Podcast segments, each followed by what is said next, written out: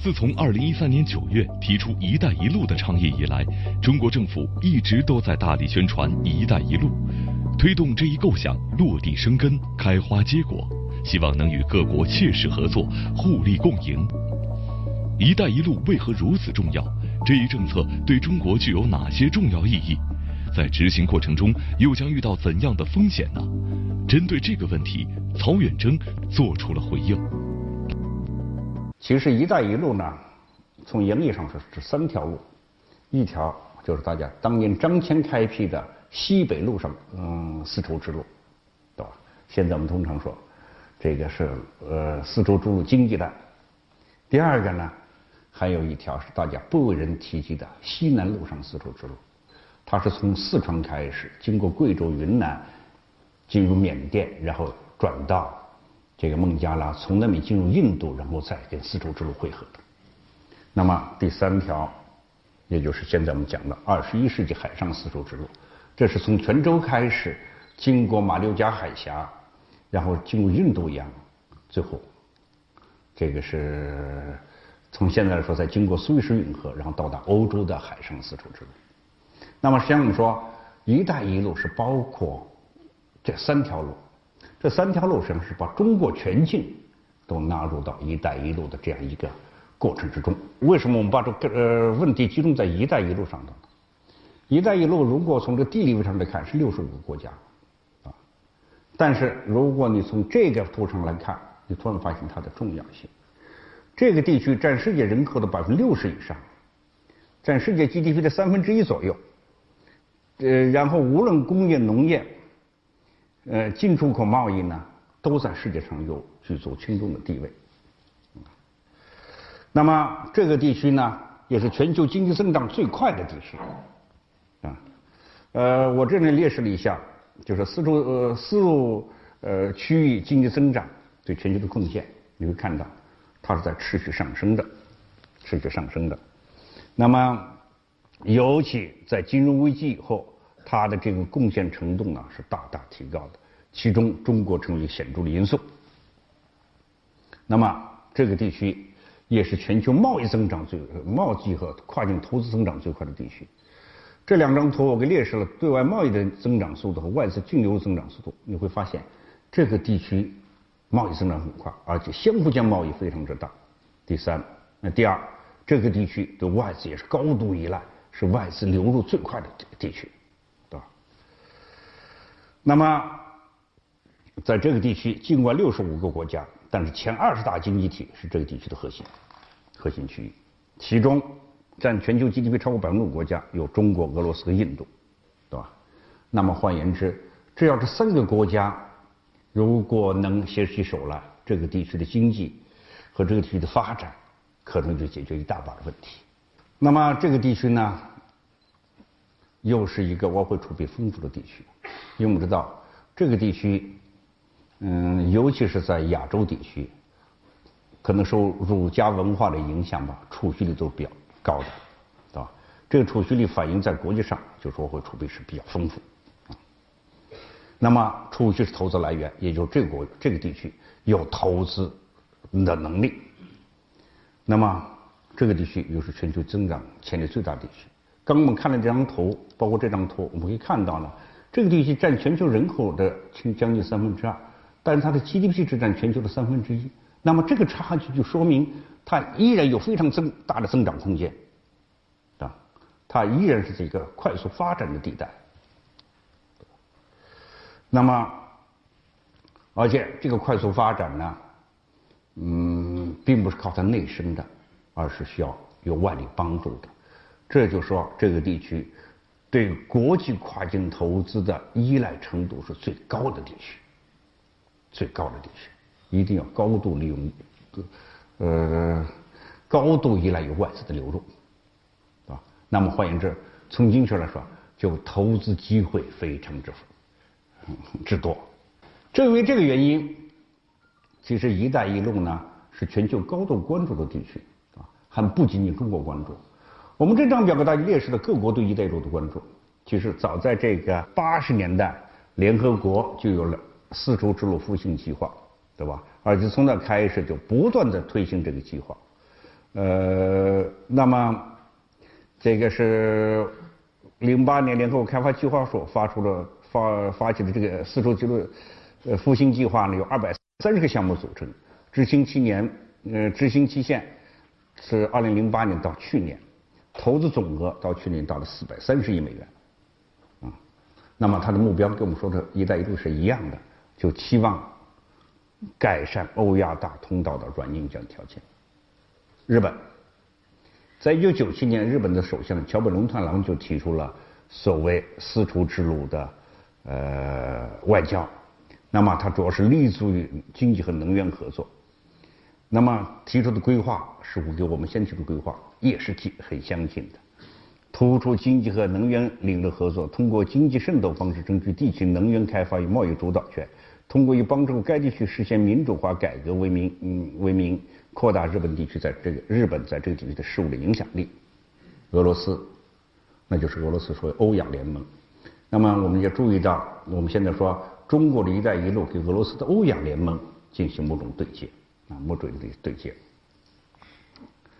那么美国其实在一一年的时候，美国总统希拉里，呃，美国那个呃国务卿希拉里啊，这现在是美国总统的候选人啊，竞选者。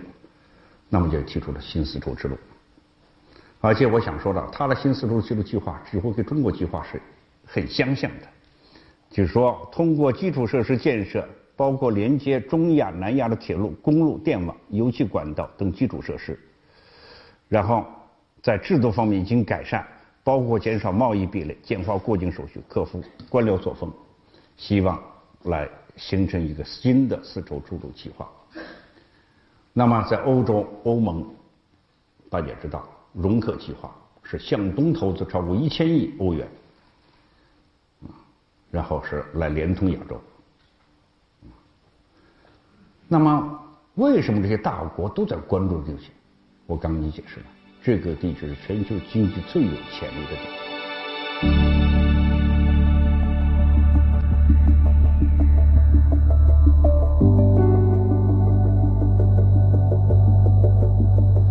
我们来看看，经常人们说中国“一带一路”计划类似于这个当年欧洲复兴计划，也就是马歇尔计划，马歇尔计划。那么这张表给大家列出当年欧洲复兴计划马歇尔计划的主要内容。它一个主要安排就是通过马歇尔计划，也就是说通过资本向下的贷款和援助安排。形成美元的资本向下逆差，然后叫对方手上有了美元，对方手上拿着这个美元再去美美买美国的战时过剩物资，从而帮助欧洲经济的复兴，如果从这意义上来看，至少我们从人民币国际化的这样一个角度观察，中国人民币国际化跟此有异曲同工之妙。在“一带一路”上，我们开始形成资本向下逆差。如果你们观察一下中国国际收支呃这个变化情况，我想告诉大家，最重要的变化发生在去年，是个革命性的变化。在过去，中国是双顺差的，经常向下顺差，资本向下顺差。从去年开始，中国有双顺差变成一顺一逆，经常向下依然保持顺差，但是资本向下开始出现逆差。也就是说，中国对外投资超过外商对华投资，然后。是中国对外投资大于外商对华投资，然后资本下出现逆差。如果从这个角度观察，它是会在四十年代末期，美国人跟欧洲的这样一个关系中间的情况是基本是一致的，这就马歇尔计划，资本向下逆差。于是人们说呢，这个在呃中国这个“一带一路”计划，实际上就是在推行马歇尔计划，啊，中国的人民币国际化。就是当年美元国际化的翻版，但是如果你仔细看一下，似乎又不一样，似乎又不一样，我们知道，当年这个马歇尔计划呢，它除了经济上的这个含义以外，欧洲复经济复兴啊，它有正常的含义。因为马歇尔计划的使用是开启了冷战的历史，啊，冷战历史，它最重要的政治目的就是说，嗯，这个。这个是，呃，加强欧美战略联盟，对吧？然后呢，遏制苏联的这个扩张，那么这就是冷战的开始。但是反观一下中国的一带一路，似乎跟此有很大的区别。我们知道为什么一带一路如此受欢迎？为什么大家一说一带一路都知道呢？是因为中国的丝绸之路啊？为什么丝绸之路？是中国的理念。丝绸之路是当年张骞下西域，对吧？这个海上丝绸是郑和下西洋开创的。想想看，那时候理念什么理念？是这个理念：和为贵。是讲的通商友好，啊，然后他的目标什么目标呢？是说在有利他人同时，也有利自身的发展，提倡的双赢。啊，他的手段是什么手段呢？是谈判妥协，这合作为上，大家不要撕破脸。啊，那么的特点呢，就是我们经常强调的包容性，是吧？尊重对方的意愿和选择。这是中国的理念，是丝绸之路变得有名气了。也正因为这个原因，“一带一路”说我们要继承这个理念，于是被变得受欢迎起来。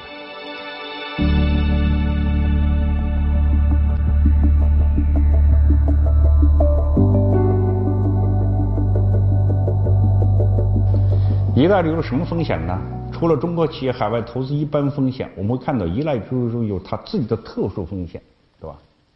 这个特殊风险呢，我想主要是有这么几个方面。第一个是对国际治理理解的差异。如果说传统的国际治理概念是强权的安排的话，是强权政治，是个原则，有强权在强权基础上建立一个原则性的一个安排的话。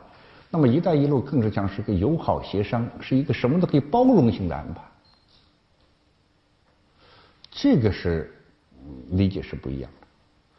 我们也知道，过去那个强权性的那一种不包容性的安排，在目前的情况下已经走不通了。这是国际治理急需要改革的原因之一。但是，你这个有包容性的“一带一路”就行得通吗？它还是个倡议，还是个在实践之中，还并没有得到所有的事实的检验。第二个呢，是这个地区的文化差异非常之大。这个我们知道，“一带一路”是这个世界三大文明的发源地，佛教、伊斯兰教、基督教都是处于这个地区的。而这个地区呢，在长期的这个发展过程中间呢，不同的文化习俗呢，然后不仅形成不同宗教，还形成了不同的制度，而且长期都有冲突。大家知道，宗教战争最早是发生在这个地区的。你们看看十字军东征，不就是打异教徒吗？而现在这个地区也是恐怖主义滋生的温床嘛，很多是打着宗教的名义，然后是宗教战争的名义在实行恐怖主义之时嘛。那么，这个这种这个政治风险如何控制？咱们暂且不说这个政治风险，咱们就说说它这个有这个文化差异导致的这个经济风险，也是我们很头疼一件事。这我就想举个例子，你知道伊斯兰银行原则跟我们通常说的银行原则是不一样的。按照伊斯兰的文化。你是不准收利息的，你可以合作或做生意，可以大家合伙分红，但是我生意还没做成就问收利息，你啥意思？这在伊斯兰宗教中间是不允许的。但是你想想，银行要不收利息，它干啥的？这就是一个现实的挑战。第三个，这个特殊注意要的还有一个原因，就这个地区的金融安排。我在一开始给大家讨论怎么说呢？现在如果说发达国家跟发展国家的差距在什么地方呢？发达不发达差距呢？在金融上头，在服务业上头。如果我们追踪一下这个地区，我们会看到这个地区呢，我们说从金融学上存在一个货币原罪，英文说法叫 original sin，对吧？什么叫货币原罪呢？它体现为三个错配。这是一九九八年亚洲金融危机人们发现这个地区存在的严重的一个事实。哪三个错配？第一个是货币错配，对吧？货币错配。这个地区我们刚刚看了，都相贸易费都是呃呃呃贸易呃这个这个非常大，对吧？而且相互间贸易又非常之大，啊，那么都是贸易出口导向型、贸易型型依赖贸易的。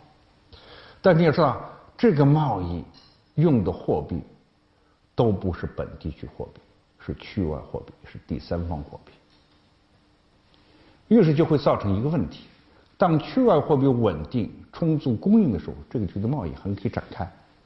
但是如果区外的货币遇到困难、流动性不足的时候，这个地区的相互间贸易都没法发生了。这叫货币错配。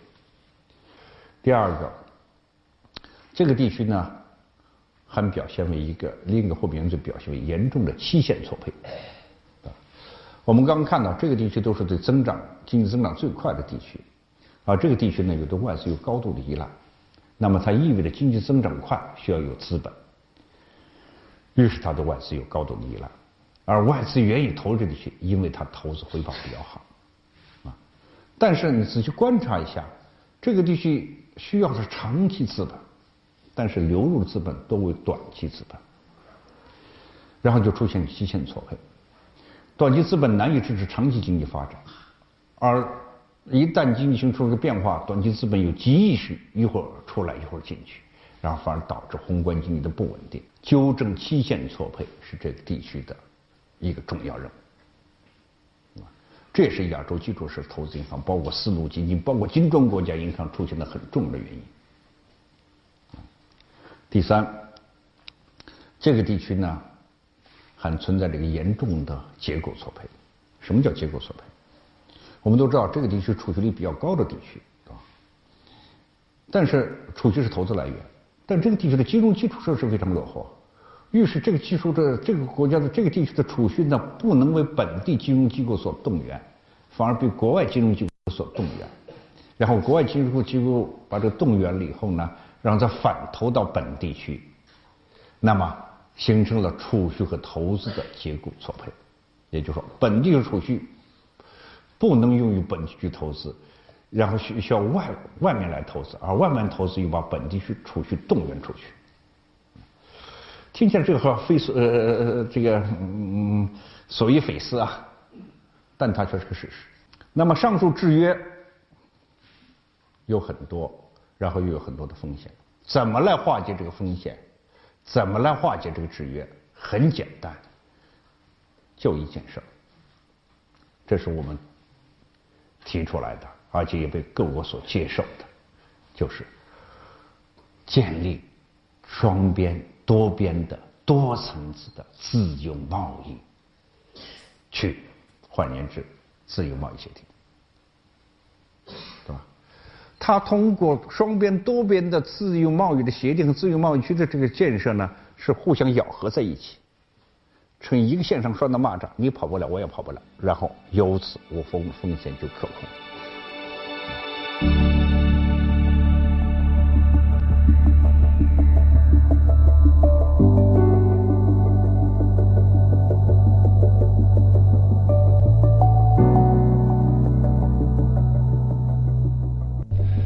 为了应对零八年全球金融危机，中国政府推出了四万亿计划，不仅拉动全社会投资。在稳定经济增长方面也发挥了重要作用，帮助中国经济在金融危机后重回双位数的增长。近几年来，随着中国经济的转型升级，GDP 增速有所放缓。学术界对中国经济的未来走势一直持有不同的看法。零八年四万亿政策的背后隐藏着什么故事？决策层对中国宏观经济走势的判断出现了哪些微妙的变化？财税改革又将对中国经济发展带来怎样的影响？许善达做出了回应。我认为啊，这个今年啊，就是一六年啊，和前几年有一个，就是从决策层来说，有一个在宏观决策上有一发生了一些重要的变化。呃，第一个呢，就是对经济走势的判断。呃，一般来说，目前说经济走势有那么三种说法，一种叫周期性的啊，周期性下行，这是一种说法。那么主张啊是周期性下行这样一种观点的人呢，他们就是在思考或者来啊来考虑啊，就是什么时候到了这个拐点了啊？他们认为在某一个时间，比如说三个月以后或者八个月以后。或者一年以后就出现拐点了，那时候经济又会继续的上行了，就是一个周期嘛，开始往上行了。那么还有很多人认为上行以后呢，可能还要恢复到一个所谓的高速增长，就是百分之八呀多少的高速增长，这是一种啊在学术界一种看法。啊，当然还有另外一种看法，就是说从包括海外一些呃学者，他们认为中国经济现在是处在一种。危机的前夜，他们认为可能会出现一种所谓叫断崖式的下行，就是陡降，啊，就会突然就这这个经济就会啊下行到一个非常低的一个增长速度，啊，这种看法呢也是有很多专家，包括中国的也包括国外的，但是去年经济工作会议，啊，这是我们决策层的啊一个非常。我认为是非常重要的一个会议。这次会议对中国经济走势呢做出的一个判断，既否定了前面所谓的周期性下行，也就是说在很短时间内没有拐点，就不追求在一个不长的时间内经济就会出现拐点，然后经济又会上行到比较高速发展。这种观点，我们决策层没有。没有接受，呃，也没有接受所谓这个经济会出现断崖式的这个啊下降，而是用一种新的一个走势的判断，啊，他用的词儿叫这个结构性的下行，或者叫非周期性的下行，啊，或者叫波动性的下行。也就是说，这个经济走势在一个很长的时间内啊。它既不会像周期性的很快到了拐点就往上走到一个原来说的比较恢复到比较高速增长，它也不会断崖式的下下跌，它是一个波动的往下行，中间可能有增长的时候有下降的，但总的趋势是一个比较在一个比较长的时期内会下行。我觉得这个判断呢是。一个应该说是我们决策层一个非常崭新的判断，这个判断影响到我们对所有啊各方面宏观政策的决策的前提。因为如果你要认为经济是一个长期的波动性，总的趋势是往下走的话，那么很多政策就会因为这个判断。而做出一些跟以前不一样的调整。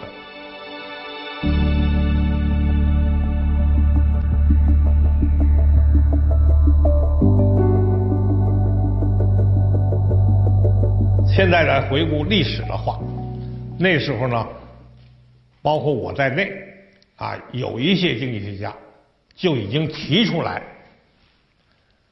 两房需要调整。就通货膨胀要抑制到百分之三的话，那就要大幅度的收紧货币。可是，全世界的货币流动性已经不够了，在这种形势下，中国是不是应该或者能够大幅度的收紧货币？这就是一个很大的问题。如果大幅度收紧货币的话，那我们的生产经 GDP 经营情况会出现什么样的一种啊状态？但这个争论呢很激烈，啊很激烈。那时候我是全国政协，我是经济委员会的委员，在我们经济委员会内部就出现了两种意见。我提出来就是要改变两房的这个目标。但是也有的政协委员呢不同意，啊，认为两房还是符合当时中国实际的。我们不能够啊改变两房的东西。这个争论一直争论到上半年的数字出来，这个时候，有的政府的部门已经通过他们的工作，通过他们的业务的啊这种工作的分析，已经看到了把通货膨胀控制在百分之三以下的目标是不可能实现的，因为上半年通货膨胀率已经达到了百分之五。如果全年坚持百分之三的话，意味着下半年只能是百分之一，你全年才能平均到百分之三。那时候，很多部门的这种分析报告已经认为，所谓下半年百分之一，全年百分之三，已经不可能实现。所以在一次这个啊，当时还是李克强副总理，啊，他有一次听取政协委员的啊这个意见的时候，当时两种意见都准备向李克强总理汇报了。这要讲一个故事的话，我当时我的发言排在了前面，所以我会在我汇报到这个问题的时候。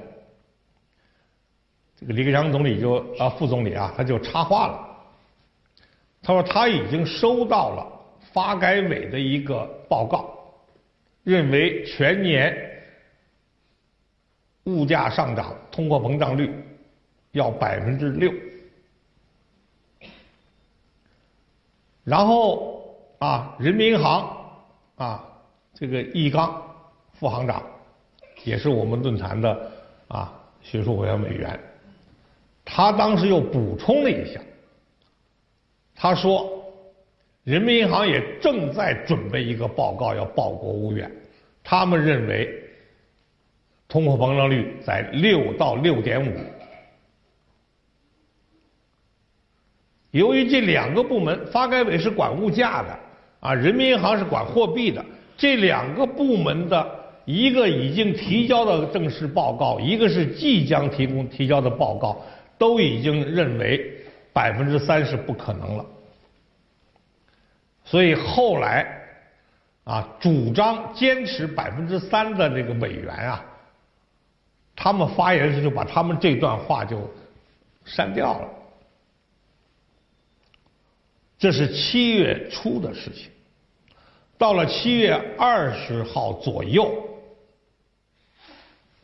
政治局。研究上半年经济形势，就决定不再搞这个两房了。如果你们要再仔细的要看报纸的话，七月二十多号政治局会议之后，由刘鹤在《人民日报》搞了一个答记者问。他这答记者问是书面答，虽然他表现形式是答，其实他不是他面答的，是文字的。在刘贺这个答记者问里面，就披露了为什么不再坚持两房了。这个过程给我们一个启示，什么启示呢？就是世界也好，中国也好。它的经济发展这个形势啊，它不是以这个日历年度来考虑的，哎，以工作可以考虑日年度，我们的预算啊，一定是一月一号到十二月三十一号，你工作可以这么考虑，但是经济活动本身，它并不管你什么十二月三十一号，什么一月一号，但是我们考虑一年的工作的时候，你就很难说。就从来也不会发生说我们啊年底考虑的和呃几个月以后考虑就没有任何的变化，所以这个半年多的一个宏观政策的调整啊，我认为还算是比较及时的。如果我们要是下半年还继续坚持要让通货膨胀控制在百分之三以内，那那个货币不知道收的多紧。事实上，到了十月份，四万亿投资的计划就实施了，大幅度的放货币，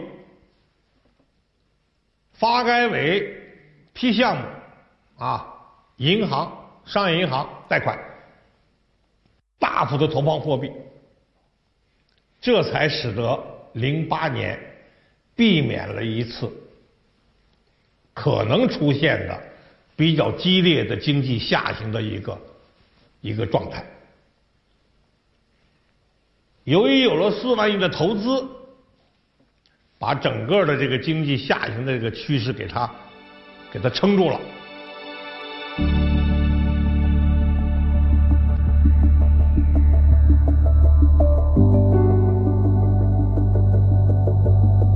我在税务局工作多年。我现在有一点乐观的心情了，因为我们原来计划的是“十二五”期间要完成营改增，营改增减税要减都是好几千亿的，但是两次做出决定，两次没有兑现。事实上，去年到年底，我们国家。所确定的仍然说的是，一六年要力争完成，一五年就力争完成就没完成，一六年当时说的还是要力争完成，但是过了年，一月份，国务院就决定了，今年全面推开，把那“力争”两个字给废了。两会一月份说全面推开，三月份就宣布五月一号死日子不能推迟一天。这个决心就是在最近这两个多月之内才下定的，而且已经宣布了减税五千个亿。但是这五千个亿吧，现在有三种口径。只说减五千个亿，三种口径也没有明确究竟哪个口径是这个五千亿的概念。但是有一条吧，按照减税最少的算，也得减三千亿吧。按照减的最少的说，三千亿，那应该说这几年最大的减税的措施。第二个措施就是社保缴费率。我们测算过，如果把社保缴费率降低一半，达到跟美国差不多的水平。刚才我说了，养老保险我们是二十八，美国是十十三左右，我们比美国高一倍。如果我们降到跟美国差不多的水平的话，我们算了一下，整个社保缴费。每年要减少一万二到一万三千亿。这一次国务院做的决定，他们测算减一千个亿。我认为这一千个亿是在现在收费的范围之内，现在收支范围把这一千亿减下来，要实现要。跟美国差不多的缴费水平的话，一千个亿是不够的。我们算算得一万两千亿到一万三千亿，而这样的一个规模，依靠现有的预算，完不成。如果真的把营改增的五千亿减少到位了。如果把社保缴费率一万二到一万三千亿也减少到位了，这都是假设。也就是说，我们企业可以整体上降低负担一万七到一万八千亿，这个水平超过了我们预算总收入的百分之十。我认为，如果这两项改革要到位的话，我们经济下行的这个趋势啊，就可以得到很大的缓解，下行速度会减慢，经企业的活力会增加，我们可以有更好的啊能力来应对这个整个经济下行的压力。所以这个三去一降一补是供给侧改革的主要的内容。很多人也都做过一些解读，我谈谈我的理解。这个归最后谈到税费问题吧，我就再插一小段，就是如果要营改增减五千亿的话，如果社保真要减去一万二三千亿的话。这就涉及一个我们争论了很多年的问题，就是中国的宏观税负究竟是高还是不高？这个问题呢，因为对宏观税负的口径啊，学术界的分歧很大。有人说应该按这个口径，有人说按那个口径。如果不同的口径，就没法讨论。为这个宏观税负人高和不高啊，我也和一些。学术界的人有一些不同的看法，有些争论。我现在的态度啊，就是不讨论宏观税负高低，我只说咱们要落实决策层已经做出的决策，降低税费的决策。现在营改中的决策已经做出来了，五千亿的减少，那么再考虑社保缴费率的决策。已经也做出来，只不过具体数字还没有定。把这两项改革到位了，那时候再来说你宏观的税负高与不高啊，可能就比较更容易讨论了。